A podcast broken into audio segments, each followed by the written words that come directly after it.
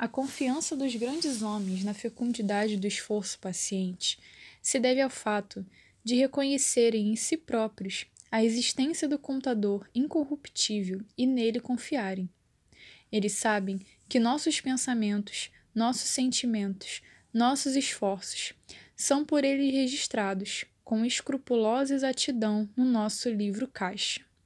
Na coluna débito, ele totaliza nossos pequenos atos de covardia, nossas mais ínfimas capitulações diante do trabalho. Na coluna crédito, inscreve nossos pequenos atos de coragem, de iniciativa, de esforço consciencioso.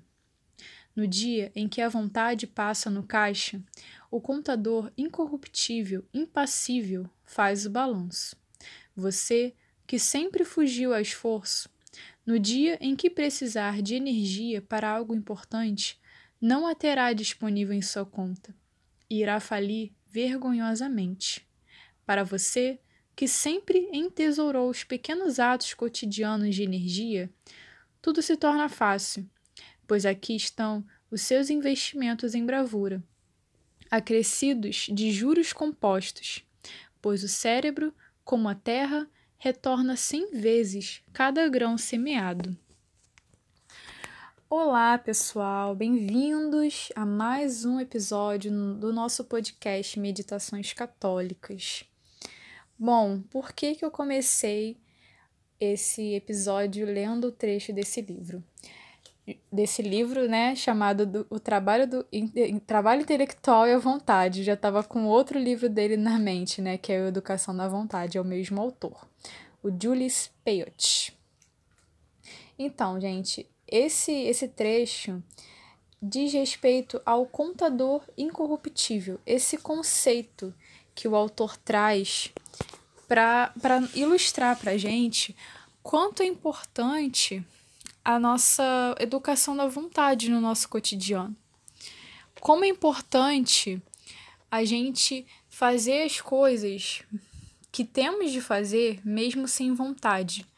Porque quando surgir é, uma outra circunstância que a gente precisa fazer, às vezes, esse mesmo, essa mesma atividade que a gente não quis fazer, a gente vai se recordar daquele esforço que a gente teve, daquele êxito que a gente teve em fazer aquilo e vamos ficar mais fortes para fazer a atividade, sabe? Por exemplo, é, eu sempre falo do minuto heróico, né? Minuto heróico, o que, que significa? Você levantar da cama ao tocar o despertador. É simplesmente isso, né? É um conceito é, muito simples. São José Maria Escrivá fala bastante, né? Tem um ponto de caminho, não lembro de cabeça, mas ele fala sobre isso. E é muito bom porque educa a nossa vontade, porque quando a gente é, ouve o despertador, principalmente quando tá frio, né? A gente fica enrolando, às vezes já até dorme de novo né? A cama tá quentinha, a gente não quer levantar. Agora, se a gente, com um ato de vontade, resolve simplesmente levantar da cama, não, eu, eu me comprometi em levantar da cama esse horário e eu vou levantar. E quando chegar no dia seguinte que você tiver de fazer a mesma coisa, você vai se lembrar daquilo que você fez no dia anterior.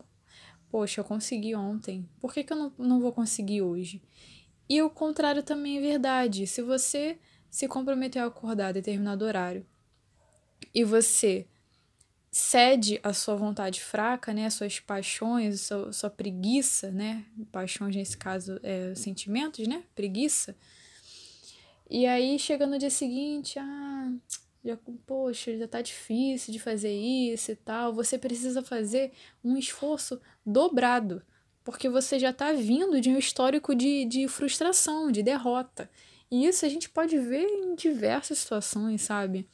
Como é, acordar mais cedo para rezar, não se distrair na oração, trabalhar bem, né? Ficar longe das redes sociais, alguns, alguns momentos várias situações. Eu tenho certeza que há alguma situação na sua vida que você quer mudar, você tenta mudar, mas você falha. Pensa aí, com certeza tem. E agora, Você sabe o que você tem que fazer, você sabe o que você tem que fazer para agir diferente. No caso do minuto heróico. Você tem preguiça para levantar no horário, não consegue e tal. O que você tem que fazer? Pegar e levantar, acabou, né? Só que a gente fica tentando negociar com as nossas paixões, né? Então, a importância desse computador incorruptível é muito, muito grande.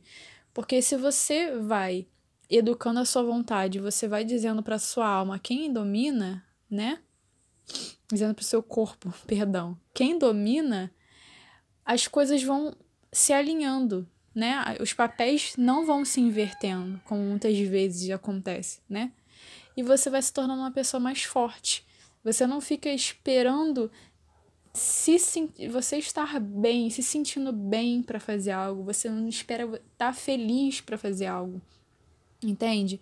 Então, assim, gente, é, eu indico muito esse livro tanto o Educação da Vontade como o Trabalho Intelectual à Vontade são dois livros maravilhosos, mas eu, particularmente, gostei mais do Trabalho Intelectual e à Vontade, porque ele traz muitas dicas práticas, ele traz conceitos muito interessantes para nossa vida, não só para o trabalho especi específico, mas assim, todas as atividades, estudo, trabalho doméstico, a vida mesmo, conselhos para a vida a importância da gente fazer o que tem que ser feito, porque a nossa mente vai registrar essas vitórias, assim como vai registrar as derrotas.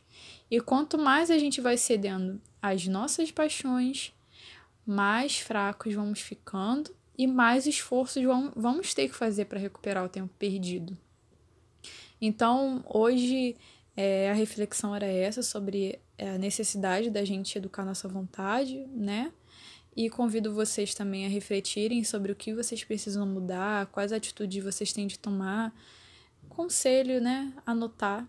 Eu sempre falo de anotar, como é importante a gente anotar o que a gente tem que fazer, anotar as dificuldades, as potencialidades e verificando de tempos em tempos o progresso ou o regresso, né? E, e buscando melhorar, né? Sempre por meio da oração, porque sozinho a gente não vai conseguir, né? Sempre bom pontuar isso, que Deus nos dá graça, mas a gente precisa pedir essa graça, a gente precisa estar aberto, com o nosso coração aberto para receber a graça de Deus e colaborar, né? Porque Deus quer fazer a obra na gente, né? Quer mudar a nossa vida, mas a gente também tem que fazer a nossa parte.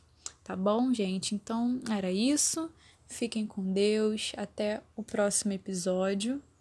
E sigam no Instagram arroba Meditações Católicas.